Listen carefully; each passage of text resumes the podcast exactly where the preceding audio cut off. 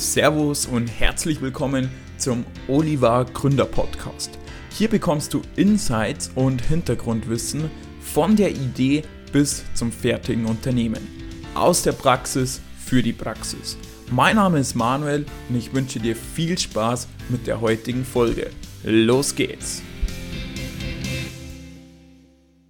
Heute mal ein ganz spannendes Thema für alle interessant, welche wirklich ganz am Anfang stehen, also noch bevor das eigene Unternehmen eigentlich gegründet worden ist, sondern wenn ihr vielleicht, so wie es bei jedem Mal angefangen habt, eine Idee in eurem Kopf habt und überlegt, hm, soll ich da draußen jetzt irgendwas machen oder ja, sind es doch nur Hirngespenster?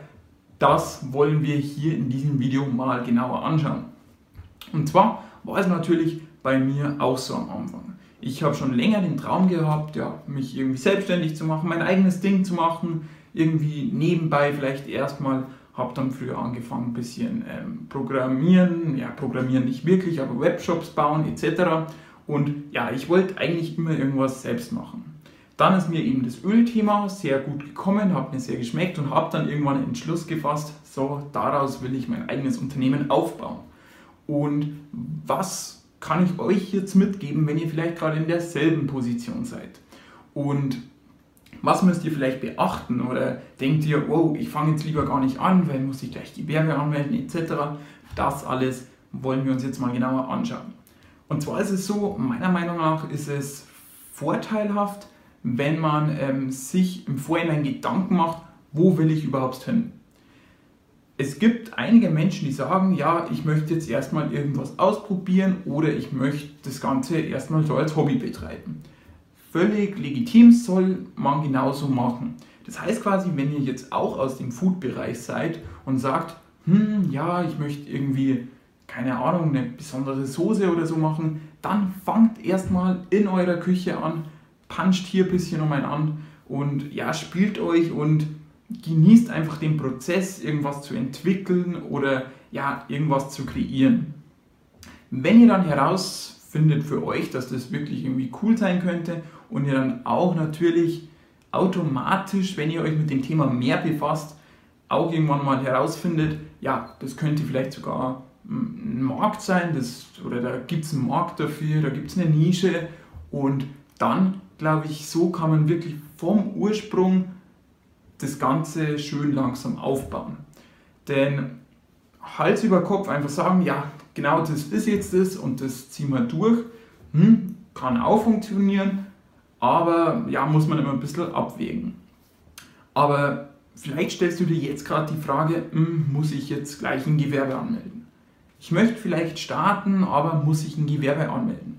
Dann würde ich es genauso machen, wie ich es eben gerade gesagt habe. Ich würde erstmal anfangen, zu Hause ein bisschen rumzuprobieren, die ersten Produkte zu designen, gestalten, was auch immer. Ja, Geschmäcker richtig finden und da braucht ihr meines Erachtens, natürlich bin ich kein Berater oder kein Experte, aber da braucht ihr meiner Meinung nach noch kein Gewerbe. Denn Gewerbe müsst ihr eigentlich erst wirklich anmelden, wenn ihr eine ja, wiederkehrende Gewinnerzielungsabsicht habt. Und erst wenn ihr wirklich ja, das Ding gefunden habt, wo ihr euch wirklich vorstellen könnt, dass ihr da was Größeres draus macht, dann glaube ich, ist der Zeitpunkt später dann erst gekommen, dass man sagt, passt, dann melde ich auf das jetzt auch mein Gewerbe an. Und wenn ihr dann wirklich euer Ding gefunden habt und Gewerbe angemeldet habt oder anmelden wollt, dann könnt ihr das Ganze auch noch etwas rückwirkend auch machen. Dann könnt ihr auch noch die ja, Kosten oder was ihr auch immer gehabt habt, auch absetzen etc.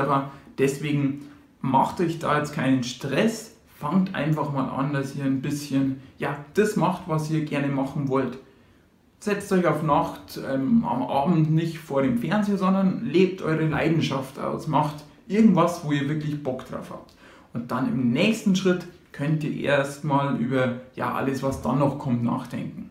Und glaubt es mir, es kommen noch so viele Dinge auf euch zu, die wo ähm, ja, völlig irre sind und wo man sich am Anfang denkt, oh, wie soll das Ganze funktionieren? Ist bei mir jetzt noch so, war es ganz, ganz am Anfang. Aber ja, ich glaube, das löst sich alles mit der Zeit. Es ist Es ist ein wahres Abenteuer, das Gründen und seht es ein bisschen als ja, Reise, die Spaß machen soll und versteift euch da nicht zu früh auf irgendwelche ja, gesetzlichen Dinge, Gewerbe anmelden, Steuern und so. Natürlich ist es auch alles sehr, sehr wichtig. Das eine wird euch wahrscheinlich mehr liegen, das andere weniger.